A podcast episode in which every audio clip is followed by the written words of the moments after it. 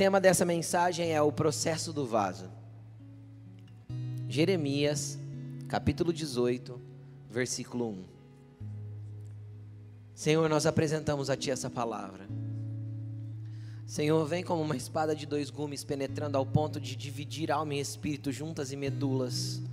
Nos conduz nessa noite, conduz cada filho aqui à casa do oleiro ao lugar de sacrifício, ao lugar de molde, ao lugar de transformação. Pai, em nome de Jesus eu te peço que essa palavra realmente possa mexer com as nossas entranhas, colocar fogo em, nos nossos ossos, ativar o nosso espírito, nos colocar para andar no reino do Espírito e nos mover para um lugar que o Senhor tem para nós. Em nome de Jesus. Amém. Amém. Amém. Primeiro eu quero chamar a sua atenção para algo. Vaso de barro. Pode ser que você nem tenha um em casa. Porque malemar é usado hoje para colocar planta. É ou não é? Quando se tem é para se colocar alguma planta, porque na maioria das vezes já se compra vaso de plástico. É mais bonito, dura mais, não é assim? É, mas se nós voltarmos aos tempos bíblicos, eu quero fazer você entender o quanto o vaso era indispensável. Quem tem aí as suas tapué em casa? Suas tapuers, né? Quem tem aí? Quem tem vasilhinha plástica lá que você põe resto de comida, que tem que guardar na geladeira, não sei o que, sobrinha, de repente você abre a geladeira, tem 12 marmitinhas lá dentro, não é assim? Aí você fala, meu Deus, o que, que é isso? Aí sai vendo, tem coisa que já nem presta mais, não é desse jeito? Então, imagina no passado, tudo que fosse armazenar numa casa dependia de um vaso de barro. Vaso pequeno, vaso grande, com tampa, sem tampa, tudo dependia dos pequenos vasos de barro. Então, o vaso de barro ele era um, um utensílio extremamente importante. E não só para isso, ele servia para armazenar grandes quantidades de grãos, de sal, de tudo quanto é coisa. Ele tinha utilidades assim infindáveis dentro do contexto é, cultural e de época que aquele povo vivia. Então, quando a gente fala de vaso de barro, às vezes para nós é meio fora do contexto, porque a gente não consegue assimilar muito a grandiosidade da utilidade que qualquer vaso naquele tempo tinha. E que eu quero fazer você entender antes de tudo: não existe vaso criado por Deus para inutilidade. Se pequenininho, se grandão, se cheio, se ainda vazio, Deus te criou porque Ele quer te usar. Deus te criou porque Ele tem uma essência poderosa para derramar dentro de você. Você entende isso? Deus te criou porque Ele te fez para ser um armazém das riquezas eternas, dos tesouros eternos que Ele quer depositar dentro de você. Muitas vezes as pessoas vão te respeitar muito mais pelo que você carrega do que propriamente pela tua aparência ou pela eloquência que você demonstra ou por qualquer coisa exterior que você possa manifestar. Mas quando elas conhecem a essência de quem você é, elas entendem que estão do lado de um homem ou de uma mulher de Deus. Não existe vaso criado para inutilidade. Você é escolhido do Senhor. Ai, pastor, Parece demagogia falar isso. Todo mundo é escolhido de Sim, todos nós somos escolhidos. Não existe. Entenda uma coisa, entenda uma coisa. Imagina um, uma pessoa que é criador. Agora imagina se vão, vão, voltar lá no criador do disquete lá atrás, uma tecnologia inovadora para sua época. Se alguém, nunca ninguém tinha visto algo parecido, tinha? Não, era totalmente novo. Aí alguém chega nele e fala assim: "Para que serve?" Ele fala: "Não sei, criei, mas Preciso ver ainda para que, que eu vou usar. Existe alguém que cria alguma coisa para nada? Sem saber a finalidade do porquê criou e porque Deus te criaria para inutilidade, querido. E porque Deus te criaria sem pensar em depositar em você algo poderoso dele, para que você possa ser um instrumento dele nessa terra. É assim que ele te vê, por menor que você se enxergue aos seus olhos. Por menor que você se enxergue em qualquer situação, é assim que o Pai te vê. Amém?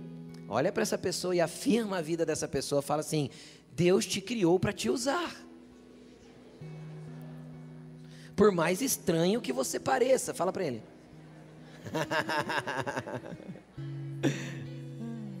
Amém? Mas vamos lá. Jeremias capítulo 18, versículo 1. Jeremias 18, versículo 1. Esta é a palavra que veio a Jeremias da parte do Senhor. Vá à casa do oleiro, ali você ouvirá a minha mensagem. Então fui à casa do oleiro e o vi trabalhando com a roda, mas o vaso de barro que ele estava fazendo, formando, que ele estava formando, estragou-se em suas mãos. Ele o refez, moldando outro vaso de acordo com a sua vontade. Então o Senhor dirigiu-me a palavra: Ó comunidade de Israel, será que não posso agir com vocês como fez o oleiro? pergunta o Senhor. Como barro nas mãos do oleiro, assim são vocês nas minhas mãos, ó comunidade de Israel. Deixa eu te explicar uma coisa primeiro para que ficar claro, fique claro para você entender. Aqui o texto é direcionado à comunidade de Israel, você concorda comigo? Tá claro isso, né? Só que quando a gente vai para o contexto do Novo Testamento, fica muito claro que nós, que não éramos judeus de nascimento, né? Fomos enxertados na vida deles e recebemos da mesma seiva e do mesmo direito espiritual que eles têm diante de Deus. Entenderam isso? Então, quando no Velho Testamento tem uma, uma, uma direção de Deus, ou uma palavra de Deus direcionada de forma profética à comunidade de Israel, isso também significa que cabe profeticamente para a igreja. Tudo bem? Entenderam? Amém? Então vamos lá? Eu quero te fazer entender alguns textos. Primeiro, a primeira coisa que eu quero fazer você entender, vem comigo aqui, ó. Jeremias ouviu o Senhor falar. Você concorda comigo que Jeremias também era um, bar, era um vaso de barro? Sim. Ele ouviu Deus falar, ou seja, era um vaso que estava já moldado conforme o que Deus queria e atento ao que Deus estava dizendo. Amém? Aí Deus fala assim para ele: Jeremias, vai até a casa do oleiro, porque lá você vai ouvir as minhas palavras. Parece estranho isso. É, como se Deus falasse assim para mim, Rodrigo, eu, oi Senhor, vai até a igreja lá, eu cumprir, porque lá eu quero ouvir, eu quero que você ouça a minha voz. Mas eu já não estava ouvindo a voz de Deus. Então preste atenção no que eu vou falar. Jeremias já ouvia a voz de Deus.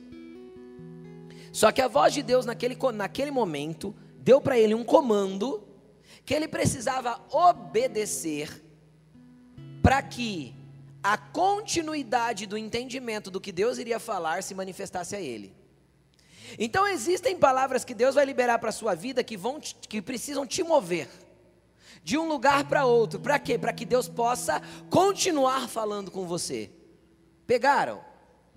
E é interessante, eu quero ler com você num, num, numa outra versão da Bíblia, que vai estar escrito assim, é na, na versão corrigida, vai estar escrito assim, ó, dispõe-te, Jeremias, dispõe-te e desce à casa do oleiro, lá ouvirás as minhas palavras.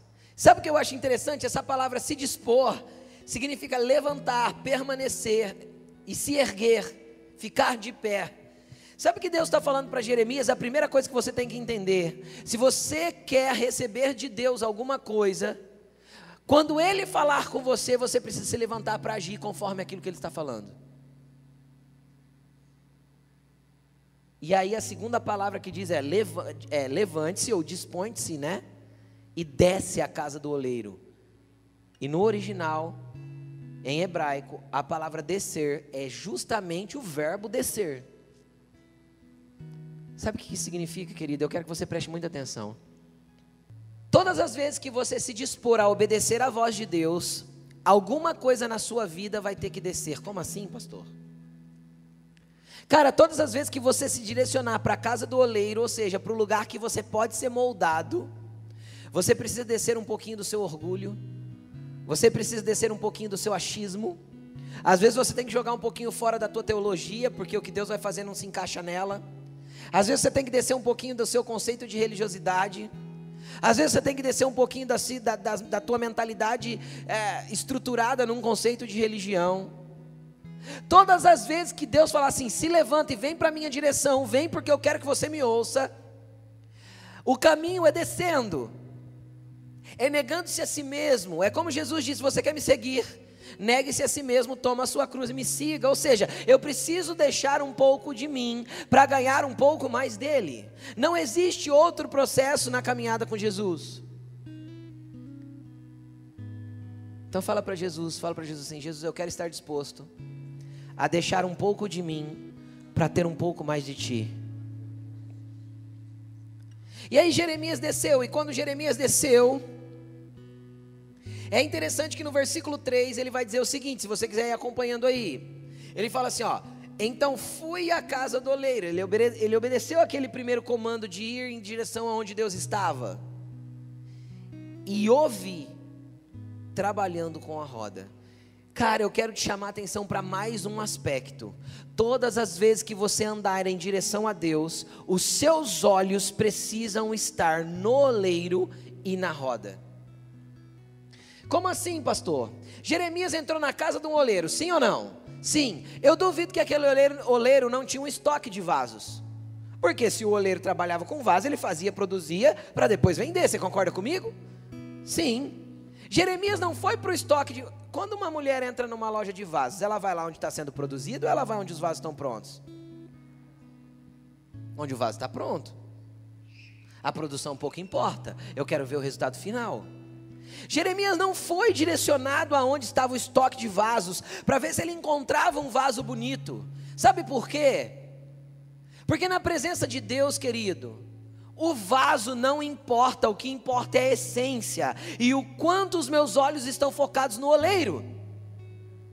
Quantas e quantas pessoas se frustraram com a igreja, com pastores, se, se frustraram com a estrutura da religião, por quê? Porque os olhos não estavam no oleiro e não estava na roda na onde eu devo entrar para ser moldado. O vaso estava, os olhos estavam completamente fo, focados em vasos que já tinham sido moldados um dia, mas que se enrijeceram na, na, no caminhar, se enrijeceram durante o processo de moldagem de Deus.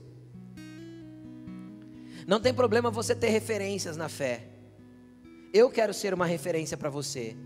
Eu quero ter condições cada dia mais de dizer assim: olha, tornem-se meus imitadores como eu tenho imitado a Cristo. Porque se eu não posso dizer isso, eu sou um pastor hipócrita. Só que dentro do contexto do processo de dizer para você que você pode me seguir e que você pode se espelhar na minha vida para poder estar mais perto de Cristo, ao mesmo tempo, eu preciso permanecer na roda do oleiro. Por quê? Porque o processo de moldagem na minha vida ainda não acabou. Então, no meio da nossa convivência e no meio do exemplo que eu dou para você, pode ser que um dia a minha humanidade te escandalize. Que você olhe alguma coisa e fale assim: Nossa, mas eu achei que o pastor tinha asa e auréola. Não tenho, caí. Não voei. Tivesse asa, voava. Asa voava. Não voou. Despencou. Ninguém tem asa e auréola. Por quê? Porque a excelência continua sendo do oleiro e os nossos olhos têm que estar fixos nele. Quando Jeremias entra na casa do oleiro, a primeira coisa que ele vê é o oleiro e a roda. Eu o vi trabalhando com a roda. O, a, o vaso não importava. Não era o vaso que chamava a atenção de Jeremias. Agora, o que, é interessante? Se ele viu o oleiro trabalhando com um vaso, eu quero que você pense: quem já viu uma roda de oleiro? Tem alguém que já viu? Eu já vi.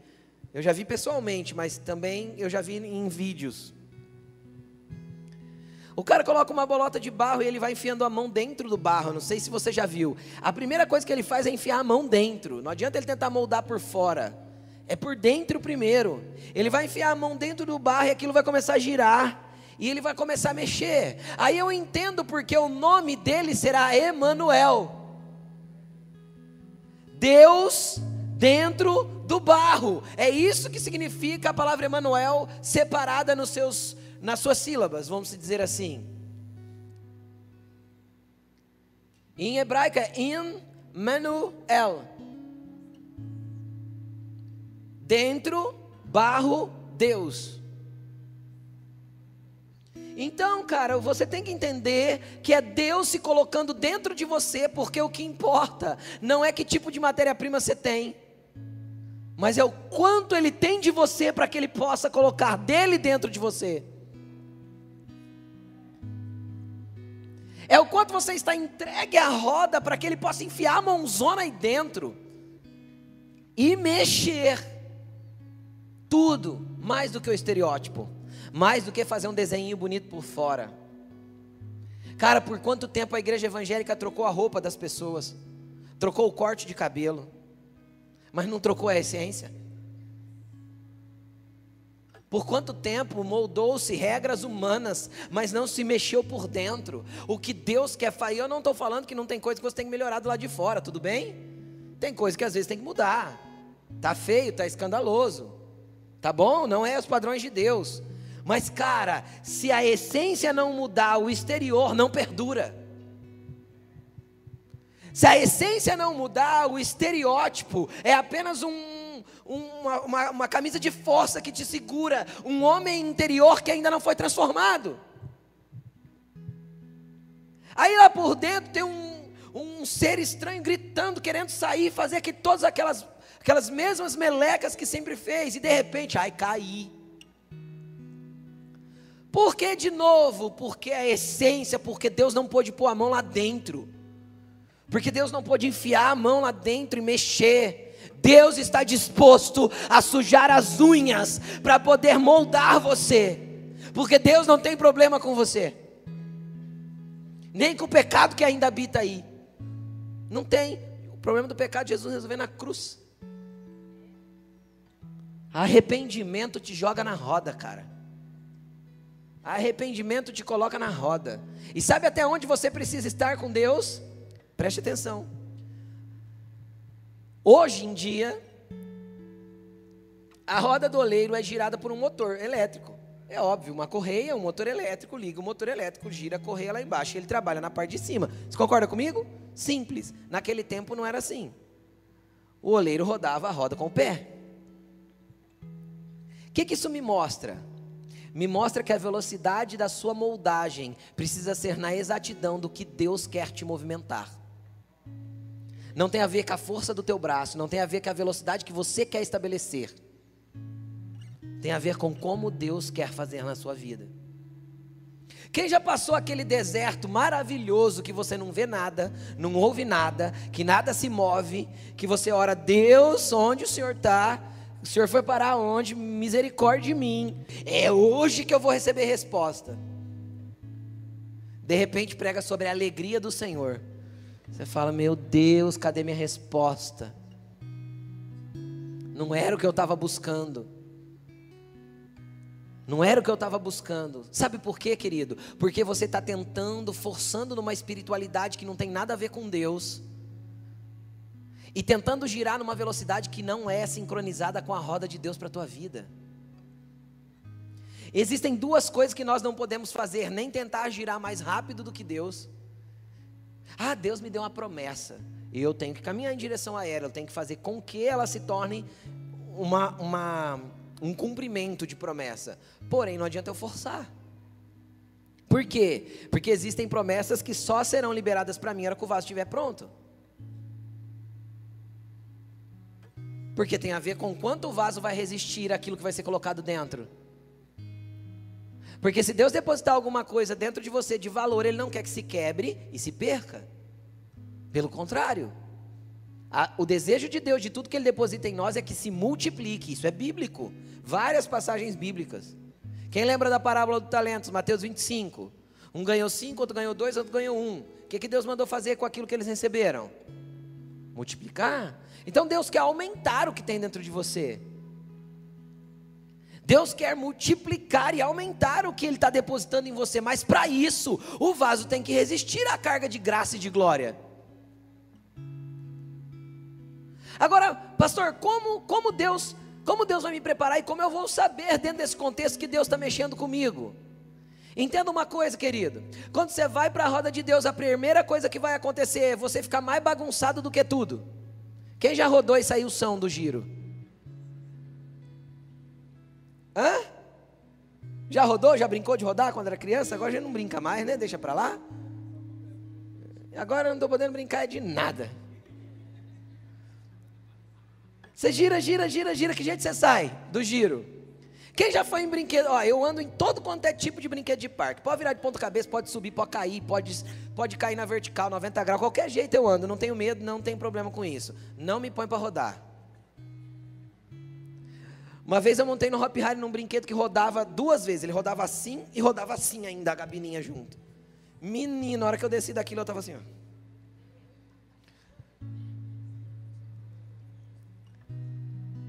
A primeira coisa que você faz, você perde todo o seu senso de direção. Deixa eu te explicar. Quando Deus começar a girar a tua vida para te moldar, querido, a primeira impressão que você vai ter é perdi toda a minha direção. E agora? Para onde eu vou? Parece que o que estava dando certo está dando errado e parece que a coisa mudou tudo de direção e agora, meu Deus. Não tem problema essa confusão é divina para que você continue a confiar nele. É ele que está moldando, é ele que está mudando o rumo das coisas, é ele que está te colocando na direção dele, é ele que está te sincronizando com o movimento dele para você. É ele que quer te sincronizar com a roda. Querido, aí de repente você olha para a roda e um vaso começa a ser moldado. E quando a roda está girando, você vê detalhes do vaso? Sim ou não? Não. O que, que você vê? Só uma silhueta. Não é? A única coisa que você consegue ver é uma silhueta de um vaso. Sabe por quê? Porque Deus está te formando a imagem e semelhança dele. Então deixa ele mexer até que ele fi, você fique a exatidão do que ele te projetou. Deixa ele mexer até que ele, você fique a exatidão do que ele desenhou para você ser. E sabe o que é interessante na olaria de Deus? Na olaria de Deus não tem prateleira.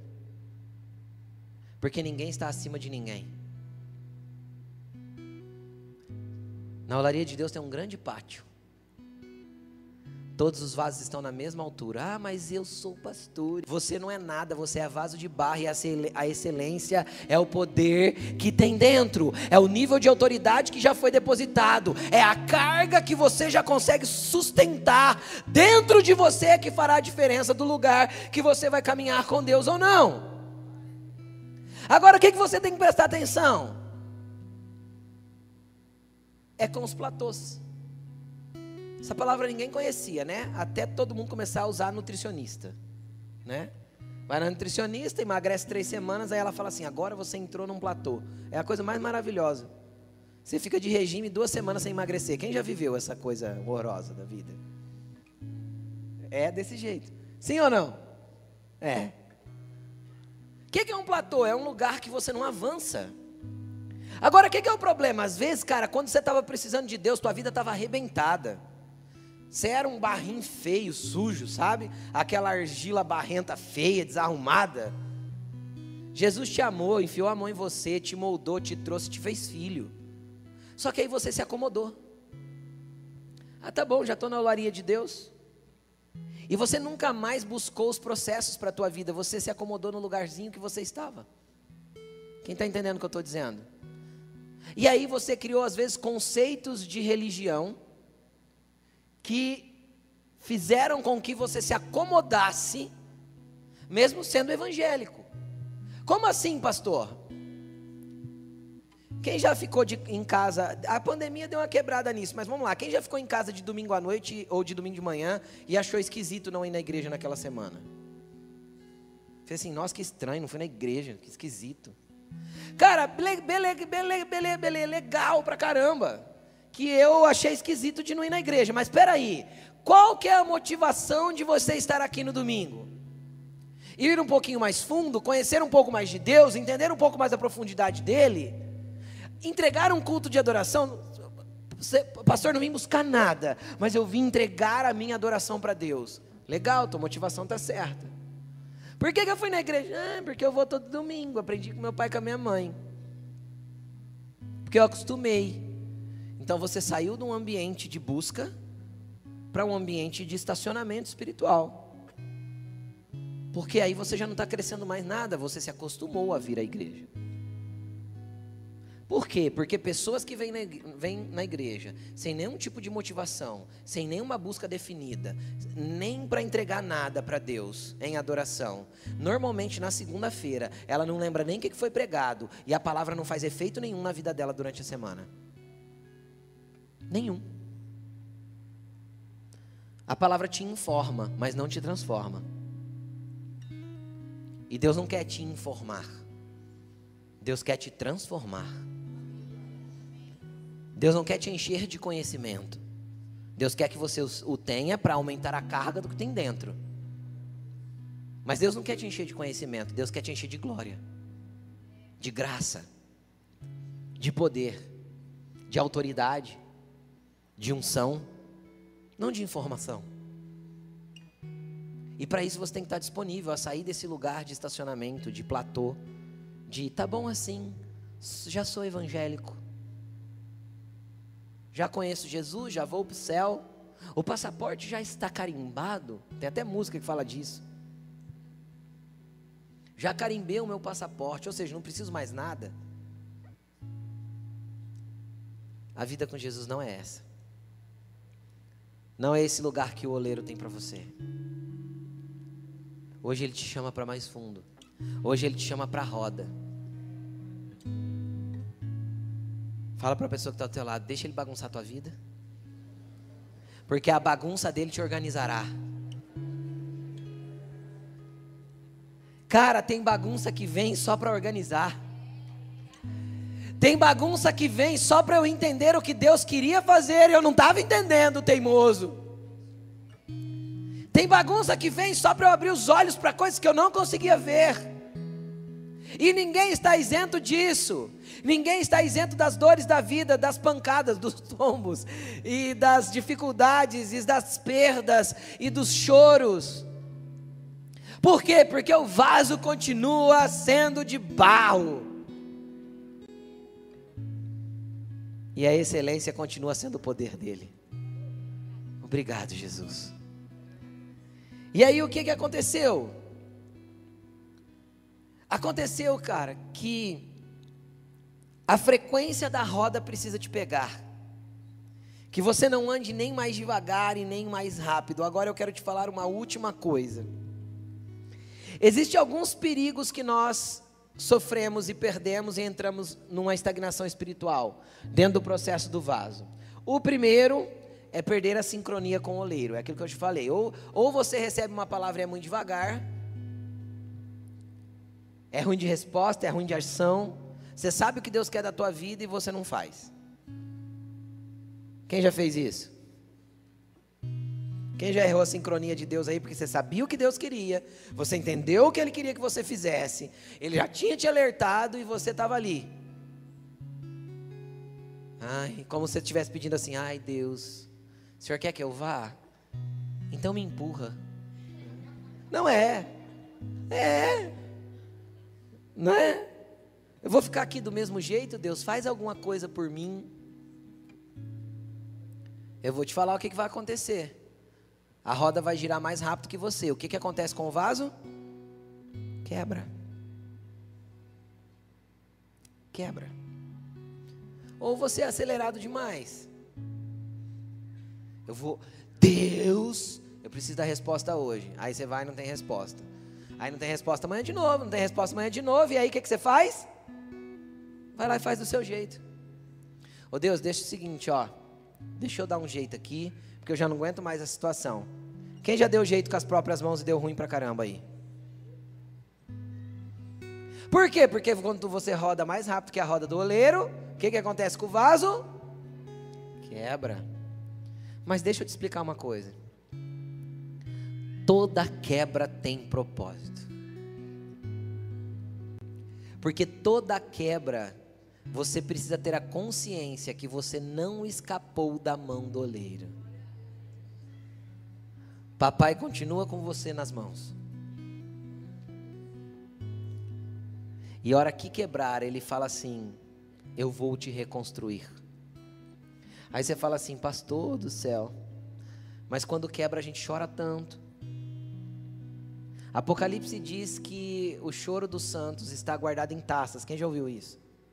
Sabe o que Deus faz com esse choro? Aí a interpretação minha, heresia segundo Rodrigo Medina, tá bom? Deus pega o choro, joga no barro para amolecer, para começar de novo.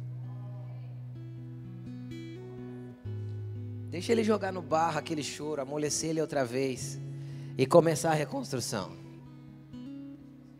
Então, quando quebra, você chora porque ele precisa das lágrimas.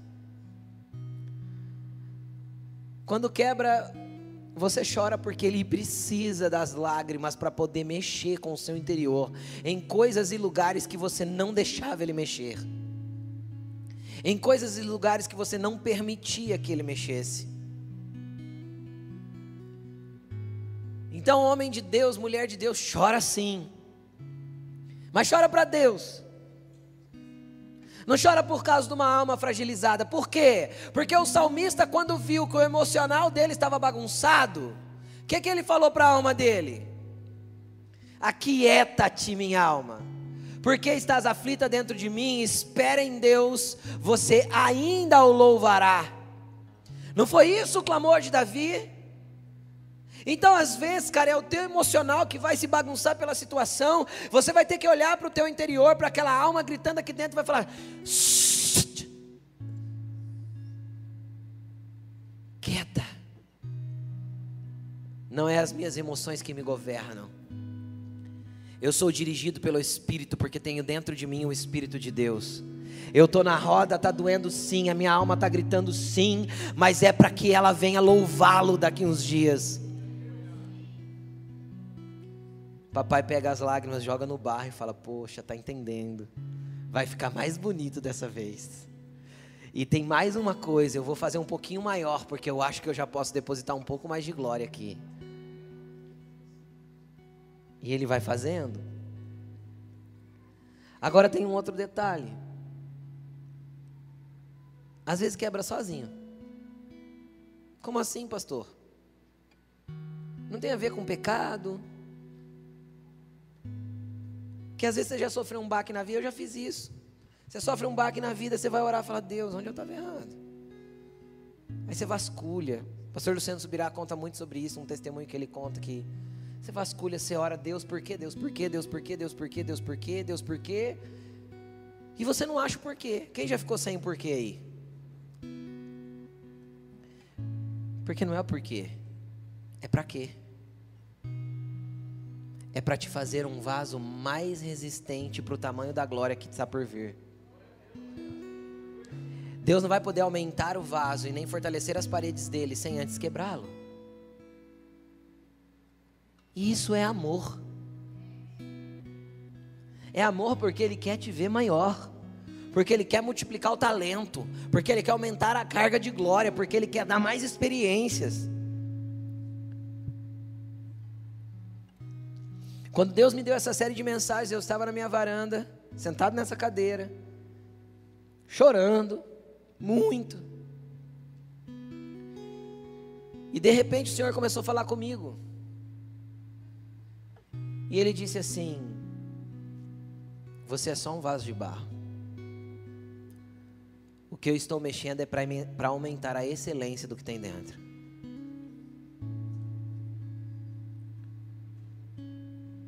Deixa ele fazer. E às vezes vai doer. Porque não existe dor sem ensinamento. E não existe ensinamento sem vitória. Quem quer andar em vitória aí, dá um glória a Deus. Eu também, só que não existe vitória fora da luta.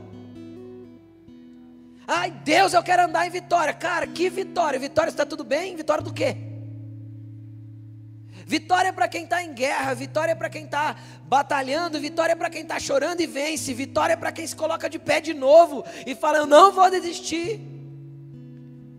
Vitória é para aquele que parece que foi nocauteado, está na lona, de repente ele levanta e dá na cara do inimigo. É isso. Não existe dor sem ensinamento e não existe ensinamento sem vitória depois. Ah, eu quero andar em vitória. Você vai andar, só que a vitória depende da batalha. E não adianta a gente deixar o evangelho mais florido, mais romântico. Romantizar o evangelho, cara, é tentar fazer com que as pessoas vivam uma vida ah, fingida. Tem dia que não vai adiantar o ensinamento do teu coaching.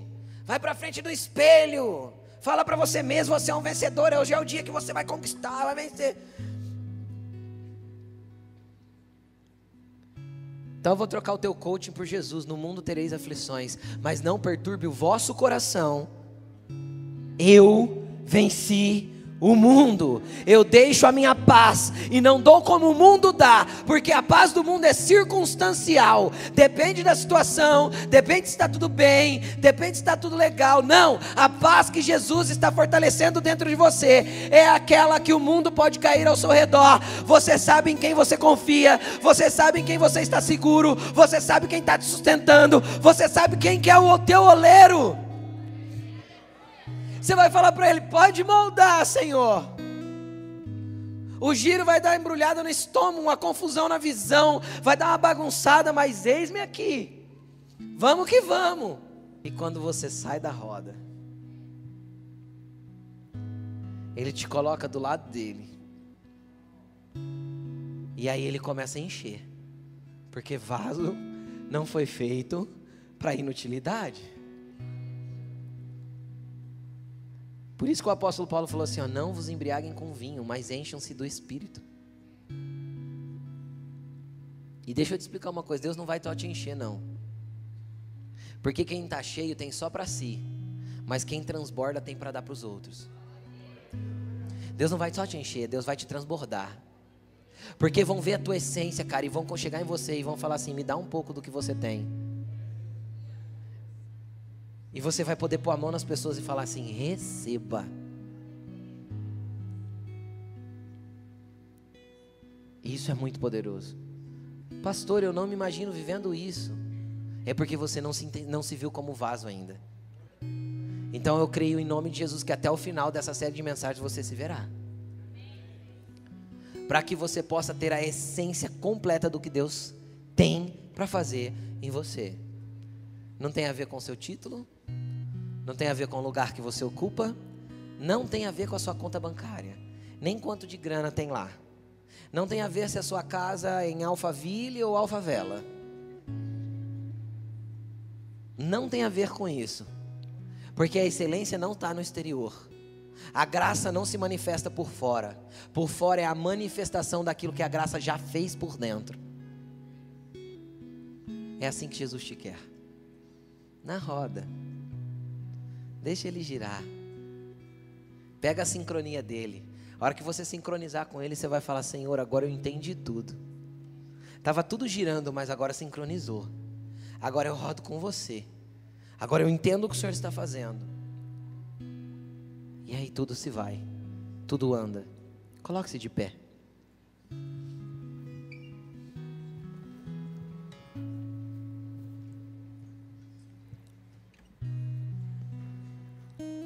Eu não sei se hoje você precisa sair de um platô. Ou se você precisa de um milagre mesmo. Tá tudo tão confuso, tudo tão bagunçado. As notícias que vieram esses dias mexeram com o teu interior inteirinho. Você desfocou, você perdeu a visão, você chorou, você clamou. Deixa eu te falar, querido. Deus só está mexendo para te trazer de volta, te colocar na roda dele. Pede a sincronização hoje com a velocidade da roda. E às vezes você está vivendo longe do oleiro faz tempo. Hoje ele te pede, desce para minha casa e vem me ver. Eu queria fazer um convite agora para você que precisa ser chacoalhado pelo oleiro, mexido, transformado. Que você saia do seu lugar e venha aqui para frente. Não fique na minha frente, por favor. Venha para o meu lado direito, para o meu lado esquerdo. Você que quer mais do oleiro, mais dele mexendo na tua vida. Vem, vem, porque o Espírito Santo está aqui, cara, para te atrair, te atrair para perto, para fazer de você a vontade dele, para mexer com o seu interior do jeito que ele quiser mexer. Esse é um ato de fé para que você se mova, para que ele faça na sua vida toda a vontade dele. Fala para ele, Senhor, chega de viver estacionado, chega de viver como um vaso lá no seu pátio, que nunca avança, nunca muda. Eu quero ser diferente, eu quero viver diferente. O Espírito Santo está neste lugar para mexer e moldar você à semelhança dele. Ele quer expressar em você a silhueta que ele tem, a imagem que ele tem.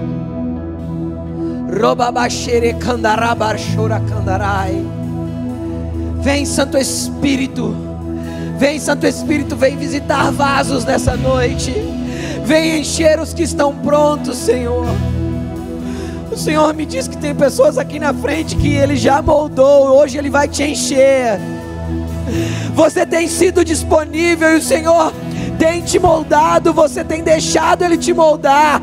Hoje Ele vai te encher com uma nova essência.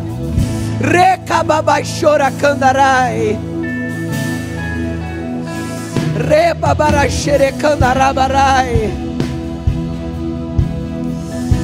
Você que ficou nas cadeiras, vai clamando, vai pedindo ao Senhor.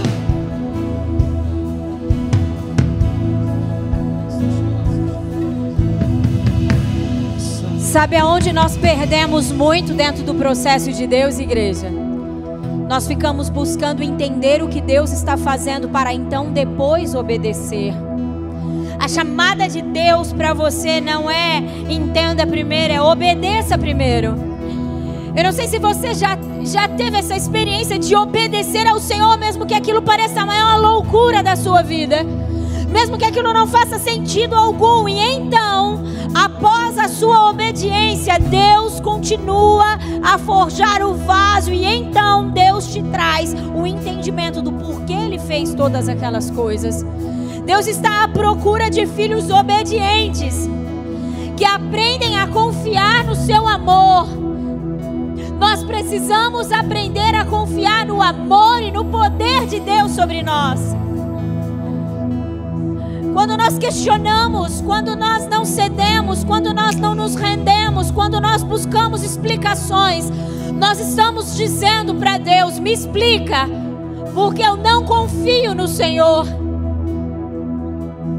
Eu não confio no Senhor, eu preciso entender, isso precisa fazer sentido, eu preciso concordar. Meu irmão, eu e você não precisa concordar com nada, porque eu e você não sabemos de verdade o que é bom para nós. Nós pensamos que sabemos, e pensamos que sabemos porque somos arrogantes e soberbos. Nós não somos bons o suficientes para saber o que verdadeiramente é bom. A palavra do Senhor diz que os seus caminhos são maiores e melhores, os seus sonhos também, os seus pensamentos também, maiores e melhores que os nossos. Por isso não adianta você querer encaixar Deus dentro dos seus planos. É você que se encaixa no propósito do Senhor.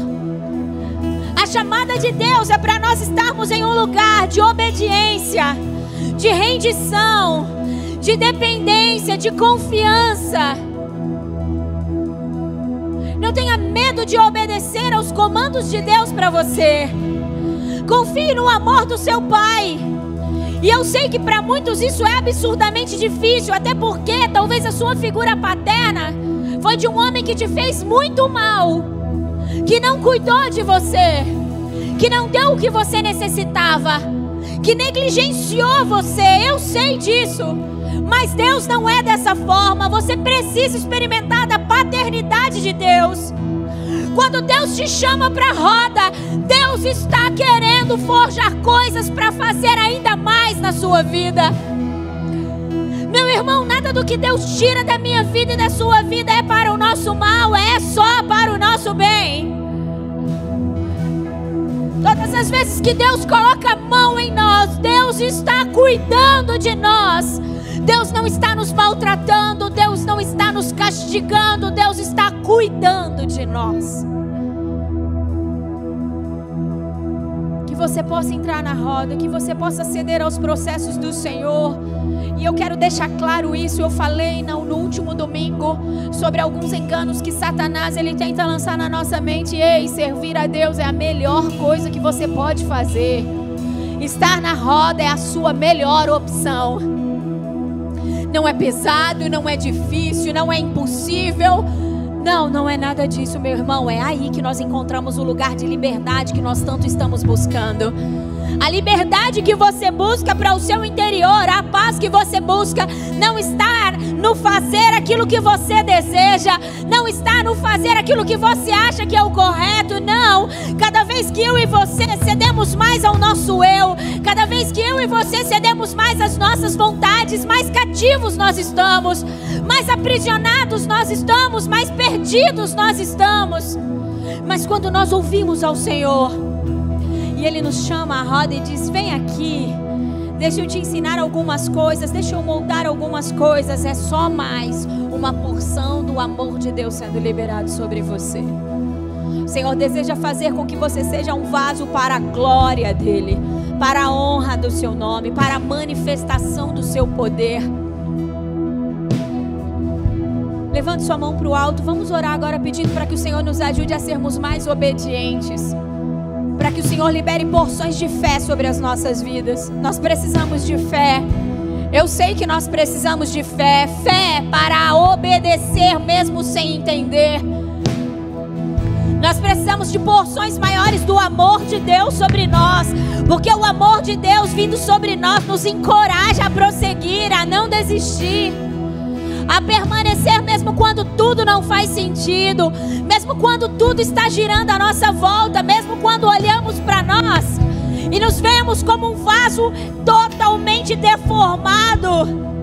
É só Deus moldando o vaso.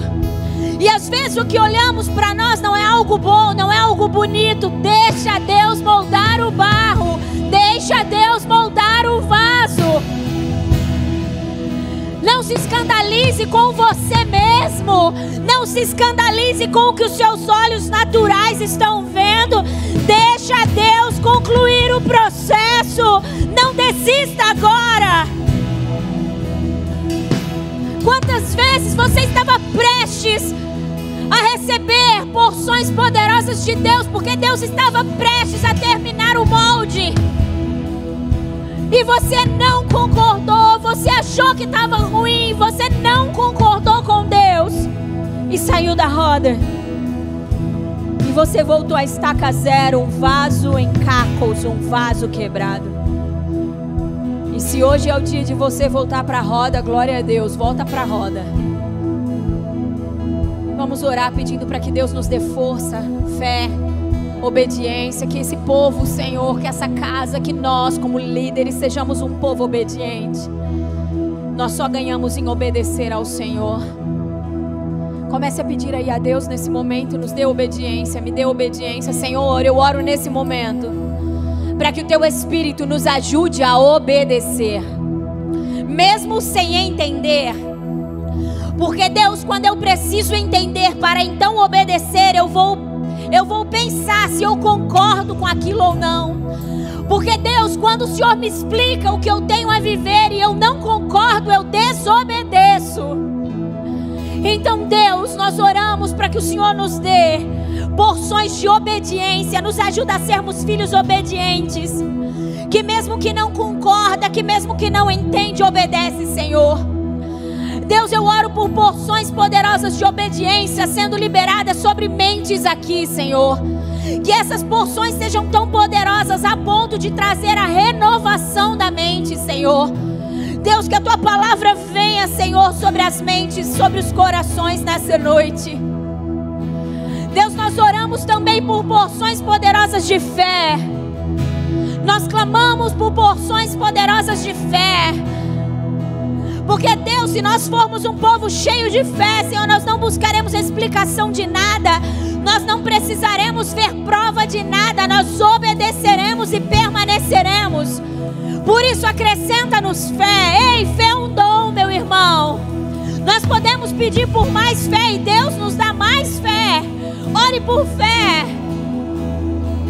Nos dê fé, Senhor, para não sair da roda. Nos dê fé para não desistir do processo. Nos dê fé para continuar crendo no seu amor, para continuar crendo na sua bondade, para continuar crendo em toda a obra que o Senhor fez por nós. Nos dê fé, Senhor.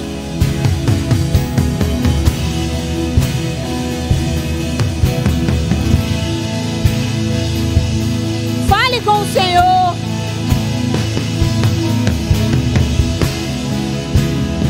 Porções do seu amor, Deus. Porque é o seu amor, Deus, que nos dá coragem, que nos dá força para permanecer. Nós clamamos por porções do seu amor sendo liberados sobre nós. Porções do seu amor. Nós clamamos, nos dê mais do seu amor. Que o seu amor venha, Senhor, encorajar as nossas vidas. Nós precisamos de porções do seu amor, Deus, para não desistir, para permanecer na roda, para não murmurar dos processos, Senhor. Libera do seu amor sobre as nossas vidas,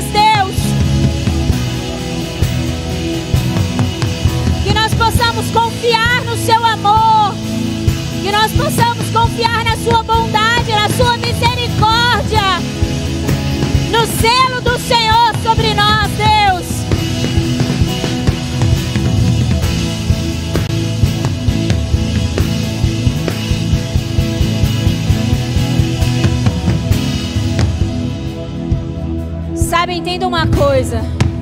Deus não rejeita você como vaso. Isso é tudo que o inimigo quer que você acredite. Independente de quão feio o seu vaso esteja, Deus é capaz de transformá-lo à sua semelhança. Deus é capaz de trazer excelência para o vaso. Você só precisa estar na mão do oleiro. Sabe, igreja, nós precisamos aprender uma coisa: nós precisamos aprender a amar os processos de Deus, e não a fugir dos processos de Deus. Por muitas vezes eu e você fugimos do processo de Deus, e tudo isso se dá porque nós não confiamos no Seu amor, porque nós não confiamos na Sua palavra, porque nós não somos obedientes. Por isso, não fuja mais de processo nenhum. Olhe para os processos de Deus e agradeça. Sabe por quê? Porque Ele está querendo trabalhar em você para liberar mais poder, mais unção, mais sabedoria. Porque Ele está forjando você para confiar ainda mais coisas a você. Porque Ele está querendo que você se pareça mais com Ele. Por isso, os processos de Deus não são a punição de Deus, porque Deus não pune ninguém. Os processos de Deus são mais uma manifestação do seu amor e da sua bondade. Porque a palavra do Senhor diz que se nós formos meninos, um menino de nada se difere de um escravo. Ele não pode pegar a sua herança, ele é como um escravo, apesar de ser dono de tudo. Então, quando Deus te chama para a roda, Ele está dizendo: Vem, menino, deixa eu te formar um homem e uma mulher de Deus, meu, maduro, para que você acesse o que eu já te dei. Nunca fuja dos processos, nunca reclame dos processos, nunca murmure do que Deus quer fazer na sua vida. Não, não, não, seja grato. Seja grato por isso. Amém? Levante sua mão para o alto e diga assim: Senhor, me ajuda com porções de fé a permanecer em todo o processo do vaso. Libera do seu amor sobre mim e do seu poder, porque eu quero como vaso nas suas mãos, manifestar o seu poder e toda a excelência que existe na sua presença. Por isso, usa-me, Senhor, como um vaso que nunca fugirá da sua mão. Em nome de Jesus. Amém. Louvado seja o nome do nosso Deus. Aplauda Ele. Pode voltando para o seu lugar.